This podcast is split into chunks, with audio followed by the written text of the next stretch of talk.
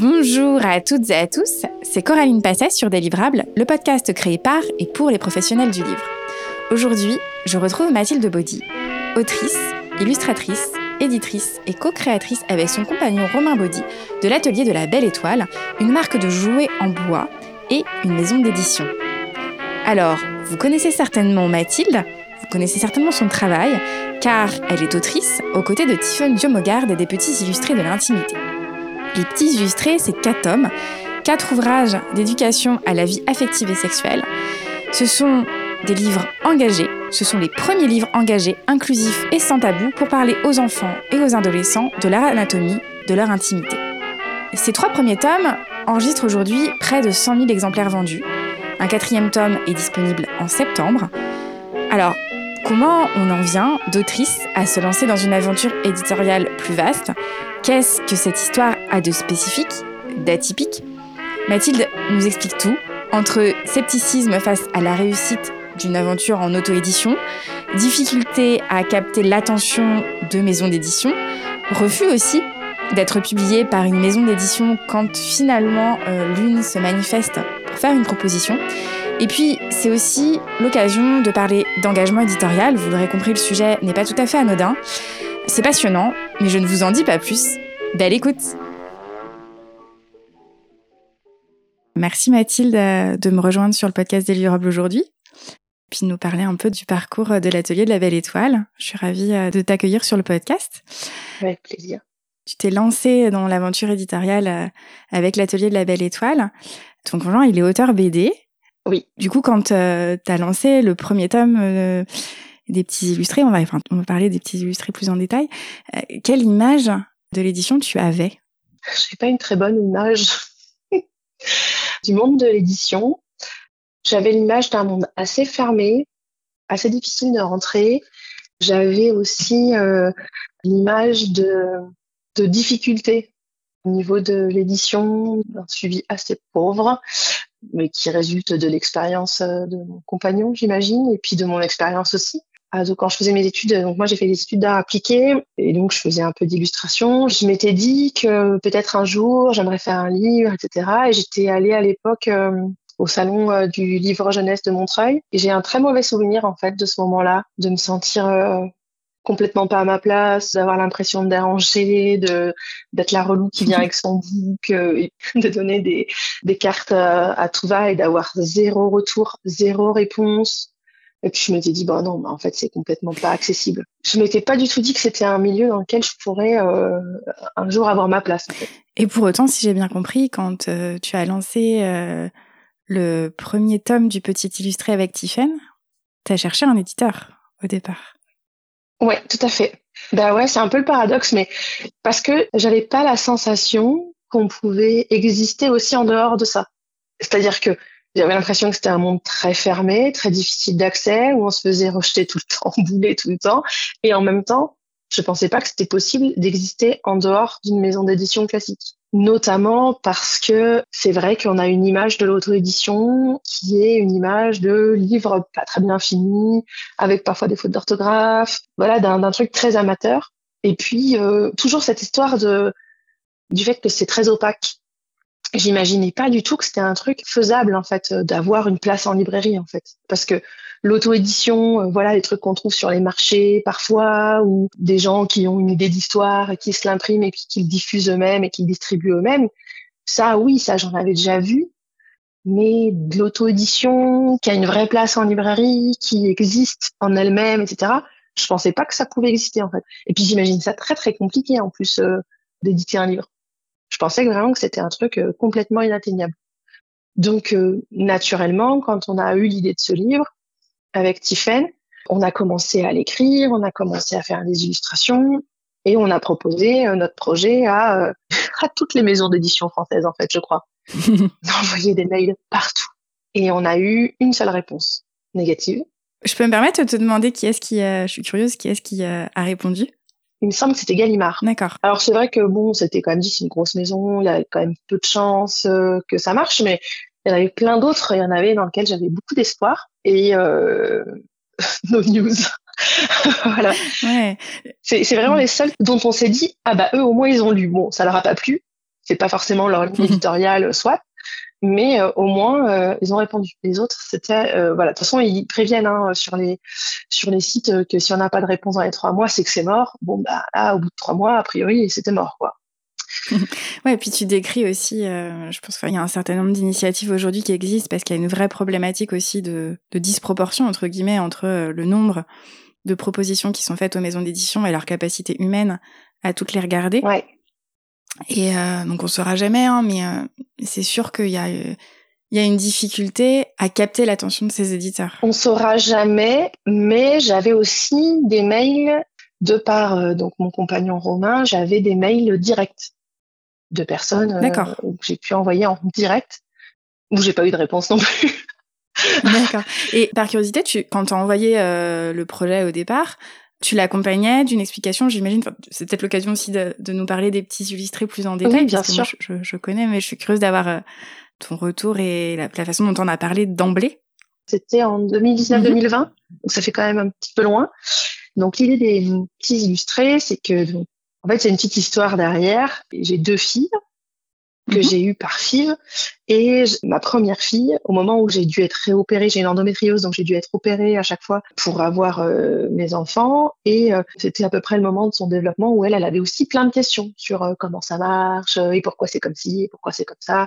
Et elle avait beaucoup de questions sur son intimité. Et je cherchais un livre pour pouvoir lui répondre parce que j'avais pas envie de lui transmettre des tabous, de mal lui expliquer. J'avais envie de répondre à ses questions, mais sans aller trop loin. Et puis sans que ce soit trop flou, euh, sans utiliser trop de métaphores, de base de, de, de fleurs, de trucs. Donc j'avais envie d'être assez claire et directe, mais tout en étant assez euh, douce. Et donc j'ai cherché un livre pour m'aider parce que c'est un réflexe que j'ai toujours eu avec ma fille quand on a un peu un questionnement, un truc que ce soit, euh, le, pot ou euh, je sais pas quoi, les religions, etc. Hop, on dit tiens, on va chercher un livre pour nous aider à expliquer tout ça, à trouver les bons mots, avoir un support, que ce soit pas juste moi en tant que personne, en tant que parent qui lui parle, mais que voilà, il y a aussi cette espèce de d'autorité du livre, toi, il y avait puis c'est toujours un moment que j'ai aimé partager avec mes filles de, de de lire des livres. Et donc, j'ai cherché, euh, voilà, je me suis mise en quête du livre pour parler de, de ça à ma fille. Et, et j'ai pas du tout trouvé un truc qui me convenait. J'ai trouvé euh, soit des trucs à la ramasse, quoi, en termes de d'égalité euh, fille-garçon, soit qui survolent la question, soit, euh, enfin, ça m'allait pas du tout, quoi. Ça, ça répondait pas à ce qu'elle me posait. Elle même trouvé, j'avais même acheté un livre, ça montrait toutes les parties du corps des enfants et euh, ça marquait que les petites filles, elles avaient un seul trou qui menait à la vessie. Et que si euh, elles avaient un problème, c'est qu'elles s'étaient pas bien lavées. Et moi, je disais, ah, mais pas du tout. Alors, comme ma fille voulait savoir par où sortaient les bébés, bah, j'étais un peu bloquée. Bah non, pas par la vessie, en fait. non, mais c'était du nerf, quoi. Et alors, bien sûr, euh, aucun qui parle euh, du clitoris. Alors là, c'était carrément pas ça. Je sais pas, quand même une partie du corps qui, existe. Hein. Mm. pourquoi est-ce que celle-là, on la cache Il n'y a pas plus de raisons que de pas parler du foie ou je sais pas. Enfin, ça, me posait beaucoup de questions. Et à l'époque, j'en avais parlé sur Instagram. Et Tiffen, donc qui est sa femme et qui et avec qui on se suivait parce que nos filles ont à peu près le même âge, m'ont dit ah bah moi aussi mes filles elles sont en plein là-dedans euh, dans, dans ces questionnements et moi non plus je trouve pas. Elle m'a dit je, vais faire une enquête auprès de mes collègues euh, sages-femmes voir si elles ont un truc mieux. Et donc, euh, elle s'est renseignée auprès de ses collègues et euh, elle est revenue me voir en me disant, bah non, en fait, euh, en fait, il y a un trou, il y a un manque. Il y a soit des trucs pour les lycéens, pour les très grands, soit des trucs pour les vraiment tout petits où il y a pas grand chose d'expliquer, mais il y a rien en fait qui explique clairement, qui explique des notions comme le consentement, qui explique tout ça, enfin tout ce dont nous on voulait parler, il n'y avait pas de bouquin pour en parler. Et c'est, c'est Tiffany qui m'a dit, mais dis donc, toi, euh, tu dessines, non? Euh, Et moi, je suis sage-femme, tu sais, euh, si ce livre n'existe pas, viens, on le fait.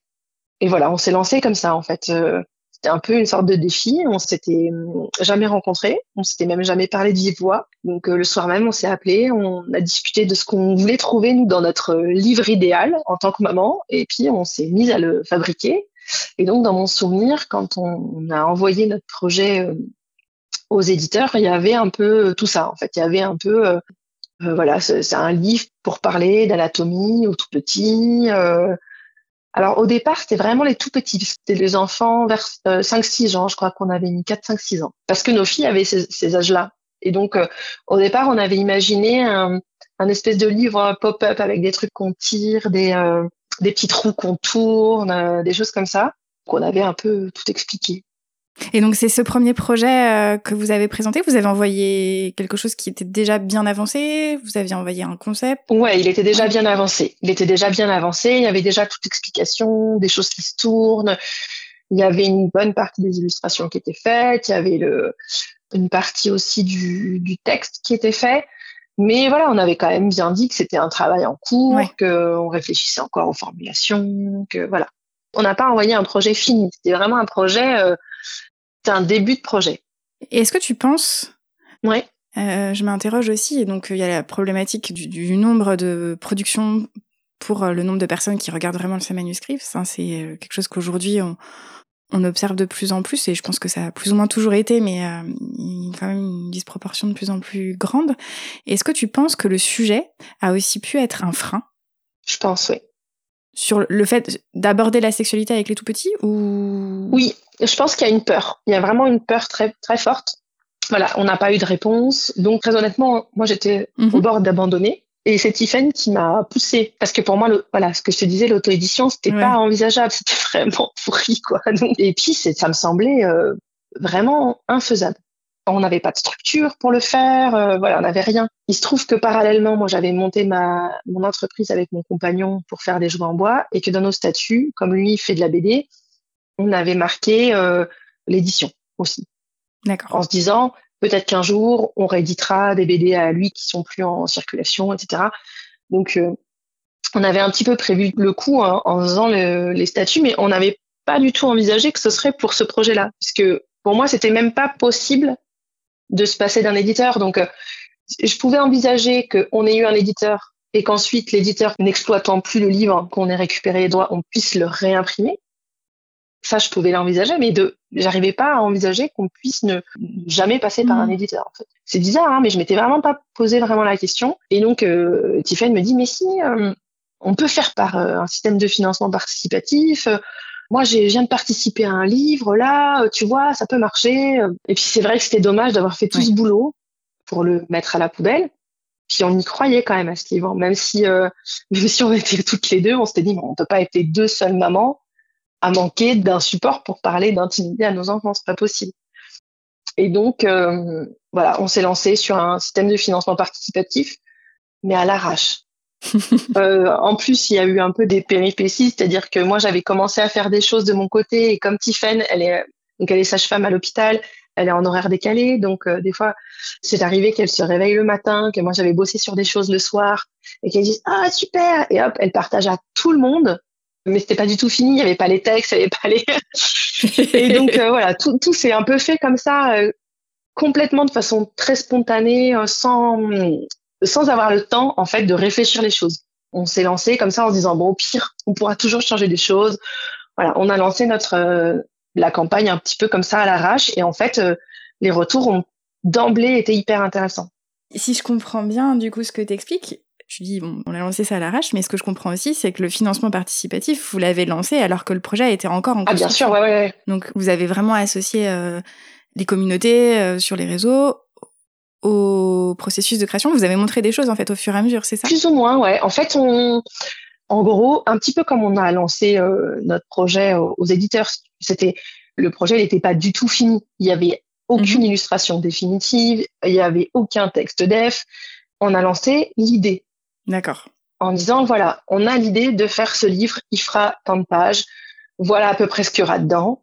Est-ce que ça vous intéresse? Si oui, est-ce que vous êtes OK pour nous financer euh, en avance, en fait? Et presque de co-construire ce livre, parce que nous, on avait déjà fait une espèce de base, et euh, quand ça a commencé à se lancer, on a eu de plus en plus de personnes qui nous ont suivis sur les réseaux sociaux, via la campagne, et qui, de temps en temps, nous disaient, euh, voilà, moi, ce que je voudrais dans ce livre, c'est ça.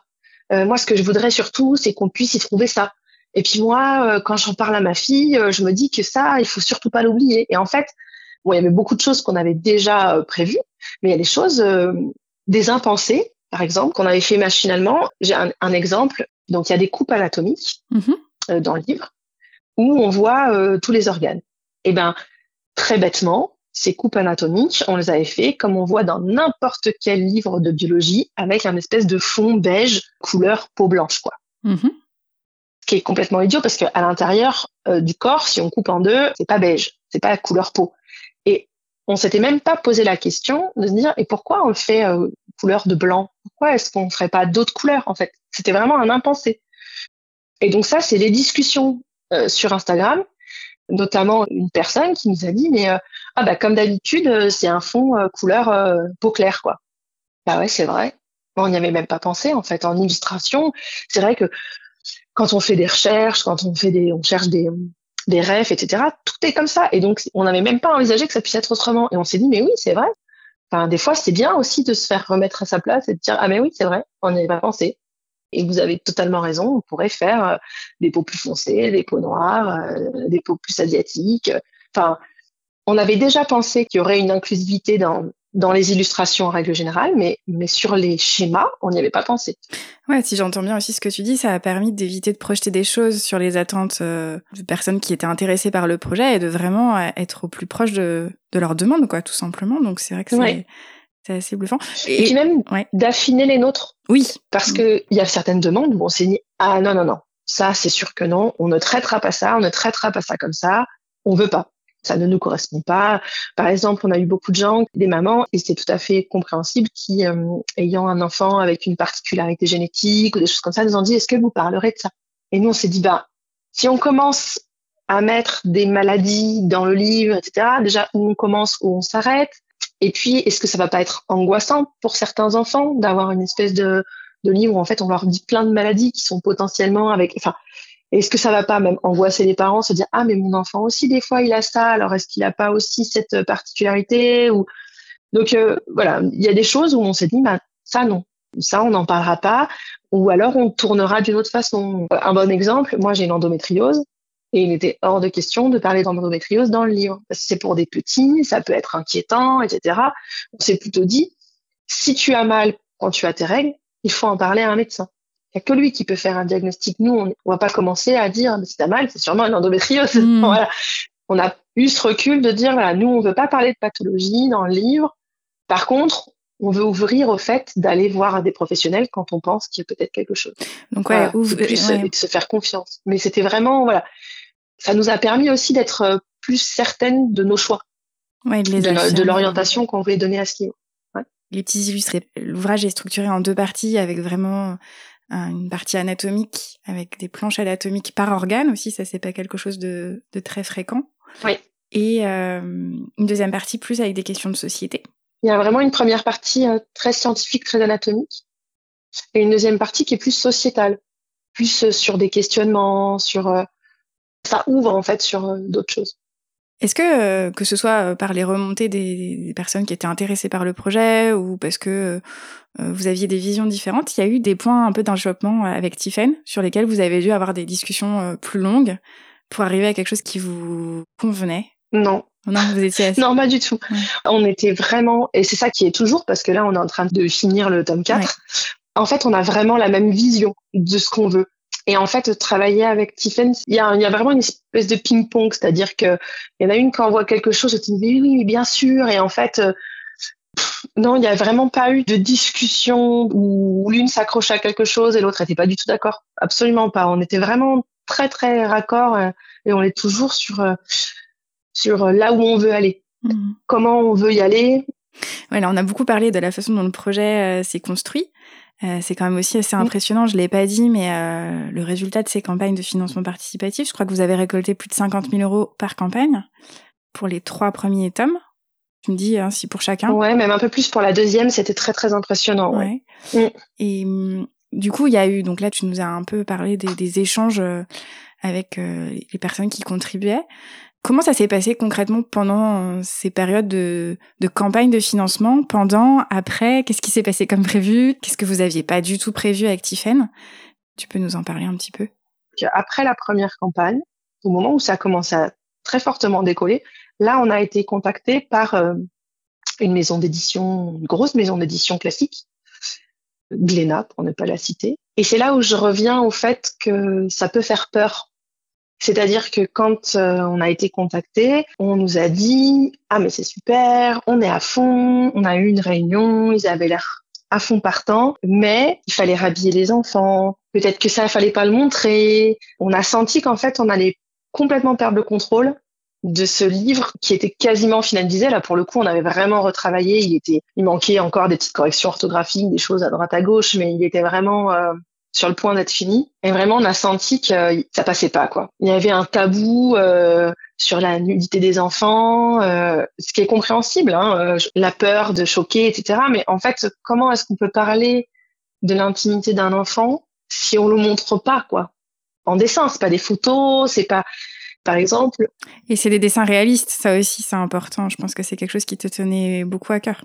Oui, alors c'est vrai que ce sont des dessins réalistes. Parce que ça c'était moi, c'était très important pour moi que l'enfant puisse se reconnaître à l'intérieur, il puisse se reconnaître, il puisse reconnaître son voisin. Quand on simplifie les dessins, souvent on a tendance à faire des enfants avec des grosses têtes, on a tendance à, exagérer certains traits. Et on, peut vite basculer dans le stéréotype. Et moi j'avais peur de ça.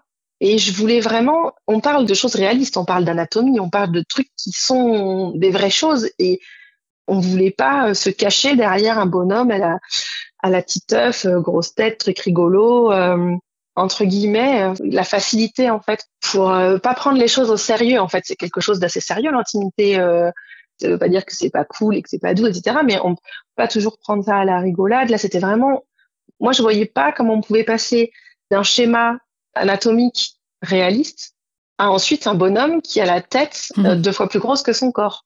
Pour un enfant, ça peut être compliqué. Et c'est aussi pour ça euh, qu'on a choisi de faire euh, un organe par planche anatomique. Parce que c'est très difficile pour un enfant d'arriver, c'est un labyrinthe en fait, d'arriver à savoir euh, qu'est-ce qui relie à quoi. quand on a tous les organes en même temps sur une image, sur une planche anatomique, c'est impossible de. Il y a des flèches de partout, on ne sait plus trop. Il y a que dans le tome 4 justement où on fait un petit rappel et où on met tout en même temps. Mais sachant qu'il y a la possibilité si on d'aller voir avant mmh. le tome 1 et le 2. Donc euh, oui, pour moi, c'était important les images réalistes, qui ne veut pas dire qu'elles soient choquantes, mais à un moment donné, dans tous les, bouquins de bio, on a euh, un line-up du petit enfant jusqu'à l'adulte pour montrer l'évolution. Et souvent, ils sont nus. Et ça ne pose pas de problème, en général. Personne n'a jamais envoyé un message à un, manuel de SVT en disant « Oh mon Dieu, il y a une femme nue sur le... » Oui, si je comprends bien, la proposition de Gléna qui était de, revoir un certain nombre de choses euh, nécessitait trop de compromis, ouais. tordait le concept aussi du projet. Ouais. Les parties pris que vous aviez en tête. Donc du coup, à ce moment-là, euh, vous vous dites quoi toutes les deux? Vous vous dites, bon bah on, on dit non, on continue comme c'était prévu? Ouais. Bah en fait, on, sort de la réunion, euh, c'était une réunion Zoom. La réunion Zoom se termine et nous, on reste toutes les deux sur le, le Zoom. Avec la webcam, on se regarde et on dit, ah ouais, non, hein. Elle me dit ah ouais non. et voilà, c'était réglé. On, euh, vraiment, on s'est dit mais mais en fait, on a l'impression qu'ils ont pas compris le projet en fait. Ils ont vu que ça avait euh, une hype, que euh, les gens en parlaient, qu'il y avait pas mal de ventes déjà, mais ils ont pas compris le projet. Ils ont pas vraiment regardé en fait nous ce dont on voulait parler au fond avec ce livre, ce qu'on voulait libérer aussi comme parole. et donc on s'est dit bah non, enfin si c'est pour que ça dénature le projet, qu'à la fin il soit un espèce de truc un peu, un peu un entre-deux, un peu mollasson, ça sert à rien quoi. C'est pas ça qu'on voulait. On préfère vendre moins, gagner moins, peut-être moins bien le distribuer, mais que le truc il soit vraiment le livre dont, dont nous on a rêvé et, et, le livre que nous en tant que maman on veut trouver. Mmh. Et du coup voilà, on a fait ce choix de continuer toute seule euh, à ce moment-là. D'accord. D'autant que la campagne Ulule était déjà très bien commencée et que ça aurait voulu dire qu'il aurait fallu d'abord, en fait, comme si on faisait deux éditions, c'est-à-dire qu'on faisait une première édition qu'on envoyait aux gens qui nous avaient participé sur Lulu, mm-hmm. et ensuite, en gros, ils faisaient comme un espèce de rachat de droits et on refaisait une édition chez eux. Ouais, je sais pas, ça nous convenait pas, ça convenait pas. Puis on sentait vraiment le truc nous échapper, c'est-à-dire que avec le Ulule et avec le fait de s'être penché sur cette auto-édition, on s'est dit, mais en discutant toutes les deux, on s'est dit, mais c'est génial, en fait, on peut tout choisir, on va, tant qu'à choisir, on va imprimer en France, on va choisir du beau papier, on va essayer de faire vraiment un truc clean euh, du début à la fin du projet. On va, on va se, verser les droits d'auteur qui sont corrects, euh, on va essayer de payer tout le monde sur la chaîne du livre de façon correcte. Enfin voilà, on avait vraiment du coup cette espèce d'idéal qu'on s'était construit au fur et à mesure en préparant ce projet, en en discutant sur les réseaux et, et qu'on avait l'impression qu'on allait devoir tout abandonner juste pour pouvoir mettre la marque de quelqu'un d'autre euh, sur un, un, truc déjà fini en fait, qu'on avait déjà euh, finalisé. Mmh. Et là aujourd'hui donc euh, la maison c'est six ouvrages. Ouais. À quel moment vous vous êtes dit, tu t'es dit, je sais pas si c'est une réflexion que tu as menée avec Tiffen ou avec Romain d'ailleurs, mmh. que c'était plus de l'auto-édition mais c'était une maison d'édition, l'atelier de la Belle Étoile? Et eh ben justement jamais. bah, pour moi, on est toujours dans de. Je me présente pas comme une maison d'auto-édition. On dit qu'on est une maison d'édition, mais en fait, euh, on n'est que de l'auto-édition puisque euh, soit Romain, soit moi, on a travaillé sur chacun des livres qu'on a édités. Et pour l'instant, c'est un peu la, la limite qu'on s'est mis. C'est-à-dire que aujourd'hui, on est toujours tous les deux dans l'entreprise. Donc il y a Romain et moi. Tiffany ne fait pas partie de l'entreprise. Elle est autrice. C'est qu'on a, on a fait les choses bien. Hein. on a un contrat, voilà. C'est un peu plus qu'une autrice parce que elle m'aide, elle répond euh, aux mails avec moi, euh, elle, euh, elle travaille aussi euh, sur le compte Instagram des petits illustrés avec moi. Donc c'est plus que juste une autrice, mais elle fait pas partie, on va dire, de l'entreprise, du côté administratif, de tout ce qui est gestion qu'il y a derrière le livre. D'accord. On écrit le livre à deux. Par contre, après, tout ce qui est suivi d'impression, tout ce qui est comptabilité administratif, envoi, tout ça, c'est c'est que moi je suis toute seule, toute seule. Je suis même un peu trop toute seule. Là, je, je réfléchis à, à embaucher quelqu'un pour m'aider parce que sur un livre, ça va. Sur deux livres, ça passe. Sur six livres, ça commence à être un petit peu plus tendu. Mais oui, pour l'instant, je, je m'étais jamais posé la question, en fait, de dire qu'on n'était plus de l'auto-édition. Euh. Ouais, c'est rigolo ta réponse, je m'y attendais pas du tout. Et tu vois, ça me, je sais pas si tu connais le, la maison d'édition exemplaire, j'imagine. Oui, et, ah je trouve que, enfin voilà, ta réponse me fait penser à leur démarche aussi, et, ça pose vraiment la question de, bah, à partir de quand, où on place le curseur? Alors, je me sens pas maison d'édition déjà parce que euh, j'ai plus l'impression d'avoir d'avoir des personnes avec qui je collabore pour faire le livre, et c'est beaucoup plus que juste des, des, des auteurs ou des autrices avec qui je travaille il y a vraiment un truc de partenariat, il y a vraiment un truc de, c'est vraiment encore, enfin, c'est très artisanal là sur le, le prochain livre euh, donc qui sort le, le 11 mai, donc euh, très bientôt là, qui est parti à l'impression. Sur l'esprit euh, critique. Sur l'esprit critique, qui va être vraiment très chouette. C'est un très très gros boulot, mais c'est pareil, je l'ai fait avec une amie, une ancienne collègue documentaliste avec qui j'ai travaillé quand j'étais prof d'art appliqué, donc je bossais dans, dans le même lycée qu'elle. Et en fait, c'est pas juste le livre se fait sans moi, et ensuite, euh, moi, je m'occupe de la promotion, de la diffusion, de la distribution. C'est vraiment un travail d'équipe euh, tout du long, quoi. Ça vient peut-être avec la, comme je te disais en début, la pas très bonne image que j'ai de, de, maison d'édition, mais qui est un peu en train de changer, hein, parce que donc euh, mon compagnon est auteur de bande dessinée et il a eu vraiment de très mauvaises expériences avec les deux premières maisons d'édition avec lesquelles il a travaillé, qui sont pourtant des très grosse maison d'édition, ça a été à chaque fois une catastrophe de suivi. C'est-à-dire que en fait, euh, en gros, pour moi, j'ai vraiment cette impression qu'une maison d'édition, c'est quelqu'un qui dit OK, je veux bien t'éditer, fais le travail tout seul de ton côté. Quand tu as fini, tu me préviens et euh, je m'occupe de l'imprimer et de faire la com, quoi. Et en fait, finalement, je fais pas de com. Et pour tout le travail que tu vas faire, tu vas avoir 6% euh, parce qu'on est très généreux. Et moi, ça me convient pas du tout, en fait, ce système je trouve que c'est d'une violence pour les auteurs de se retrouver euh, à bosser comme un fou pour faire un, livre dont on est fier et de se retrouver complètement abandonné par la maison d'édition, d'avoir euh, zéro euh, communication, zéro retour. c'est très très violent, je trouve. et puis tout ça pour gagner rien quoi. Enfin c'est bah, pour moi l'édition ça reste encore ça. Alors là il a changé de maison d'édition et il a enfin une maison d'édition qui qui fait un peu de suivi de taf, qui donne des avis, qui font, participer à, au choix éditorial en fait, qui lui disent bah voilà, nous on pense utiliser tel papier, qu'est-ce que t'en penses? Bah voilà, nous on aimerait faire ci sur la couverture, qu'est-ce que t'en penses? Bah voilà, si tu veux, on peut faire ça. Enfin, c'est la première fois que ça arrive en euh, ça fait euh, 14 ans qu'il fait de la BD, quand même assez fou quoi. C'est-à-dire que pour moi, euh, jusqu'à maintenant, l'édition, il y a ce truc d'une grande violence de bosser plus ou moins gratuitement pour quelqu'un d'autre qui, en fait, lui, fera pas le travail. Et moi, du coup, j'imaginais que le travail était énorme, forcément. Et quand je vois, euh, finalement, euh, alors c'est du travail, bien sûr, de sortir un livre, mais c'est c'est pas insurmontable. Euh, avoir un ISBN, envoyer un, un exemplaire euh, à la BNF, bon, à part ça, il n'y a pas non plus un boulot de dingue, quoi. Après, c'est vraiment du suivi, c'est vraiment de, de faire en sorte que le livre il soit le meilleur possible. Mais si c'est pour laisser l'auteur faire tout le boulot et puis et puis lui filer les miettes, moi, moi ça me convient pas en fait dans ma vision de ce que je veux dans notre maison d'édition, c'est que mhm. ce soit des un travail d'équipe en fait de faire un livre, soit ouais, il y a un vrai travail en commun pour avoir un livre euh, sur lequel on aurait une vision en commun. Le discours, il est très important à entendre.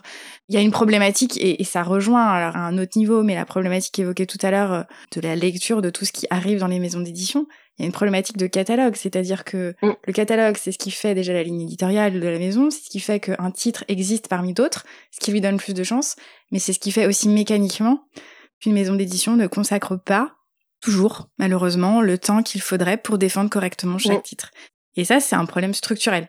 Il y en a qui le font, hein, euh, forcément. Mais c'est vrai que il y a trop de livres qui sortent tous les ans. Ça, euh, je pense que tout le monde est d'accord pour dire qu'il y a trop de livres et que et qu'en effet, un éditeur, il peut pas gérer tous les livres qu'il produit de la même façon. C'est voilà. Et le problème, c'est que bah, il vaut mieux dire non à un projet des fois auquel on croit pas, plutôt que de le faire euh, par-dessus la jambe ou de, ou de laisser croire à l'auteur qu'on va s'en occuper puisqu'on s'en occupe pas en fait, parce que ça peut être très très très dur. Bien sûr, et puis ça nécessite aussi un contrat. Euh, je parle même pas du contrat écrit, mais je parle d'un échange clair entre euh, entre chaque partie pour que euh, les attentes de chaque côté soient bien comprises, qu'il n'y ait pas de mal donne en fait aussi dans dans ce qui pourra clairement être fait parce que je sais pas euh, demander euh, après on peut aller beaucoup plus loin aussi dans la réflexion demander à un auteur qu'il aille sur salon rémunéré pas rémunéré ça c'est aussi une question quand même depuis plusieurs années qui se pose de plus en plus mais euh, en fait c'est des questions qui à mon sens devraient être posées très très tôt dans l'échange pour éviter que ben, on se retrouve au moment où le livre sort et où en fait il y a un un conflit qui est en train quand même de germer entre l'auteur et l'éditeur parce que les attentes de part et d'autre sont pas les mêmes. Je pense que ça c'est quelque chose de, très important. Et je, je rebondis sur, euh, tu disais, tu parlais tout à l'heure de Glénat, qui vous aurait peut-être permis aussi euh, d'avoir encore plus de rayonnement avec les petits illustrés, mais en même temps ça tordait le concept.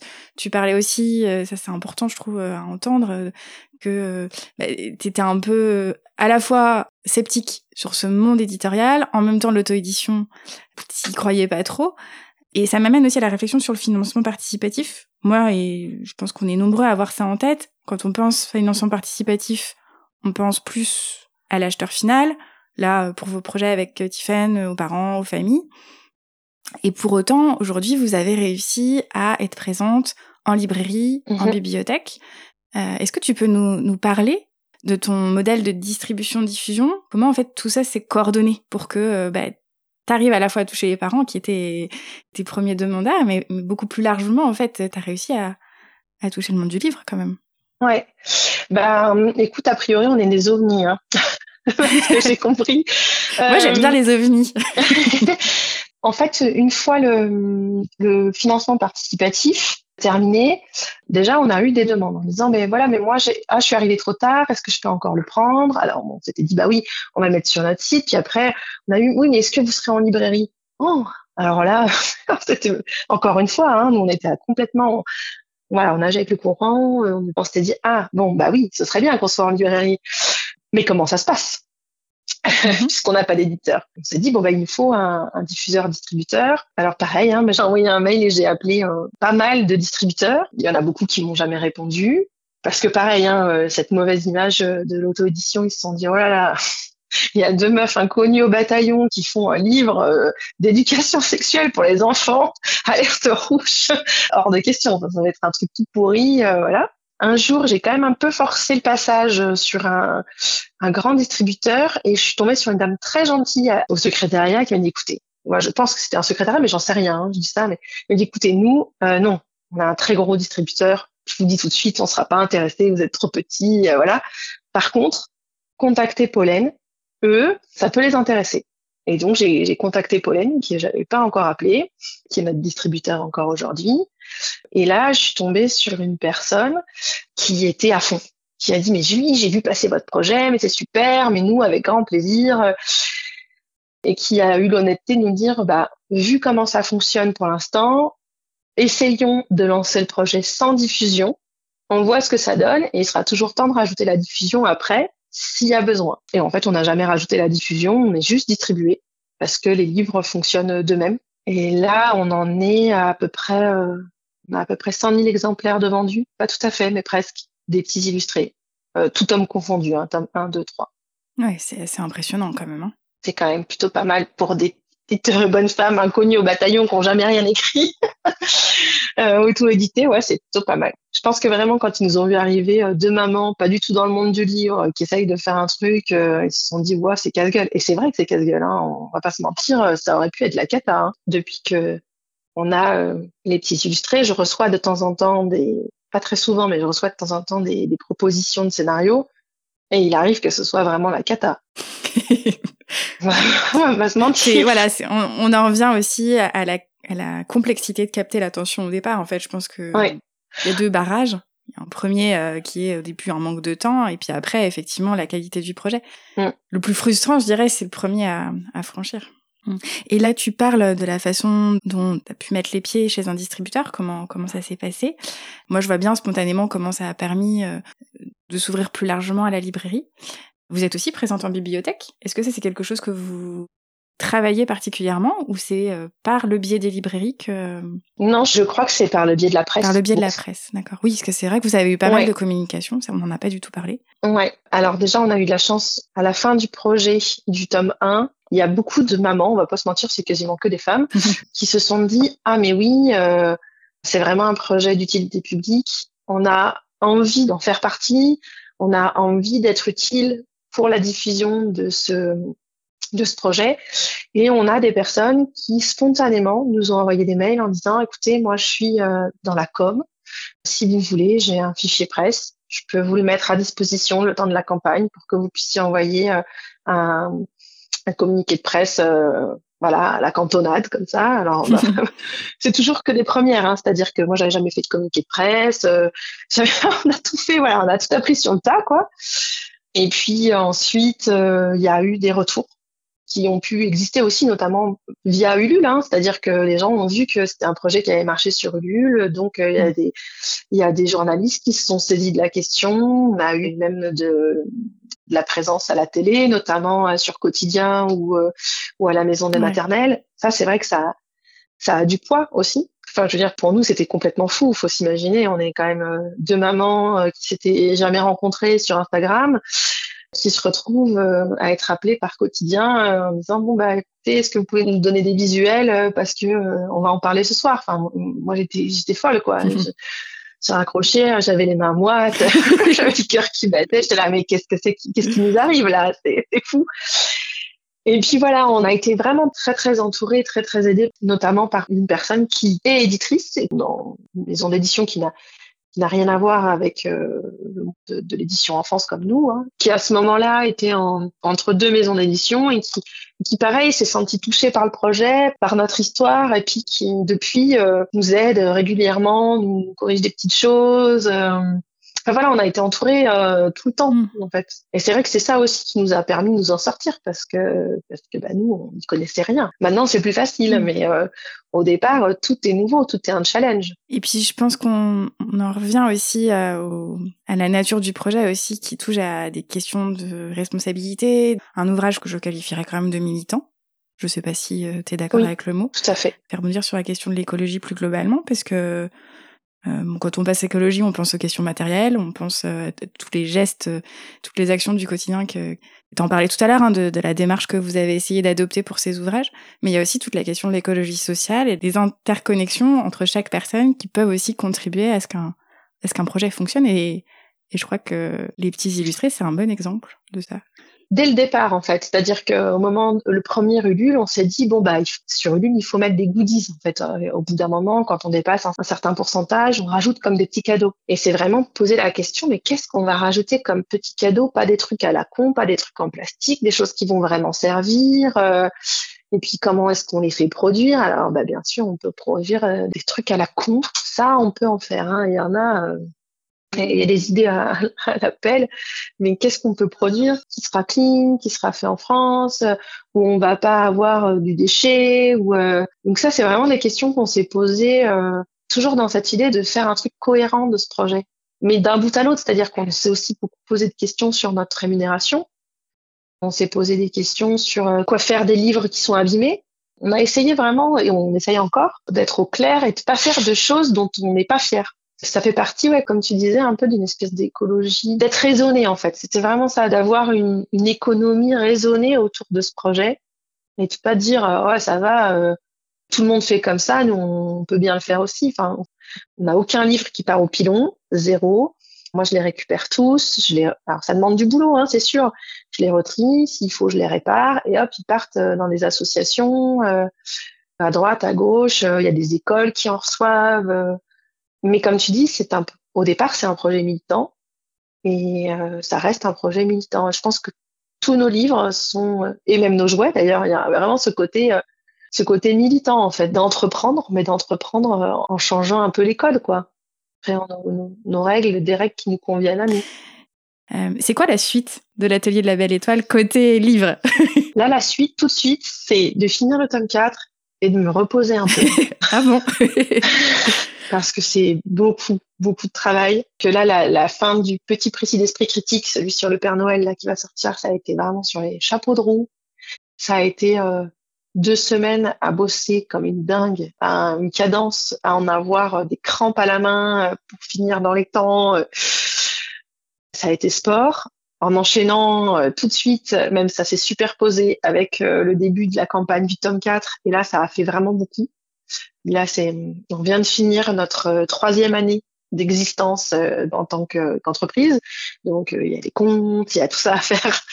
Ça fait beaucoup là tout de suite. Donc, j'avoue que là, tout est hum, incroyablement intéressant et formateur et, challengeant. Donc, je suis très, je suis très contente de ce changement de vie. Mais c'est un peu, je crois, le challenge de toutes les petites entreprises qui démarrent, c'est qu'à un moment donné, il faut aussi garder une vie. il faut aussi arriver à se ménager.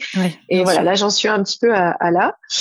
Une fois le tome 4 sorti, je vais faire une petite pause pour euh, mettre voilà tout à plat et j'ai un projet que j'aimerais faire pour la première fois perso toute seule, écriture et dessin. D'accord. Que jusqu'à maintenant, euh, j'ai toujours travaillé à plusieurs. Si le petit précis fonctionne, on a une idée de tome 2, donc toujours sur l'esprit critique pour les plus grands, pour l'âge collège. D'accord. Et puis euh, il y a euh, il y a aussi peut-être un projet pour faire la suite de ma maman vit avec une maladie invisible mais moi je la vois. Tout ça c'est voilà, ce sera pour l'année prochaine. D'accord. Et est-ce qu'il y a des ponts qui sont prévus entre plus importants? Il y a un livre déjà qui existe entre euh, les jouets de l'atelier de la Belle Étoile dont on a peu parlé et les livres. Pour l'instant, il n'est pas encore prévu d'en faire un autre. Il est plutôt prévu d'arriver à faire plus de jouets parce que là, pour l'instant, les livres nous prenant euh, tous les deux beaucoup de temps. Romain a signé une série de BD là chez un chez Le Lombard. Un très bon éditeur, soit dit en passant, du coup. pour l'instant, vraiment rien à redire. Et du coup, euh, bah, c'est difficile d'arriver à produire des jouets. Ouais, bien sûr. Voilà, donc là, c'est plutôt ça le challenge, c'est d'arriver à continuer de fabriquer des jouets tout en faisant les livres, tout en faisant tout le reste. Donc ça, c'est un premier challenge. Et qu'est-ce que hum, la Mathilde d'aujourd'hui dirait à la Mathilde qui s'est lancée dans ce projet euh, il y a trois ans? Bah, Je crois que je, lui dirais rien du tout. Lance-toi. Bah, vas-y. voilà. Non, mais lance-toi, vas-y, tu vas découvrir au fur et à mesure. Surtout, euh, prends les choses comme elles viennent et ça va bien se passer. non, mais parce que sinon, euh, je pense que peut-être que ça m'aurait fait peur ou peut-être que parce qu'en fait, c'était génial de tout découvrir au fur et à mesure et de continuer d'ailleurs. Mais euh, ouais, de se faire confiance et puis d'y aller quoi. Et en fait, euh, à cœur vaillant, rien d'impossible. On peut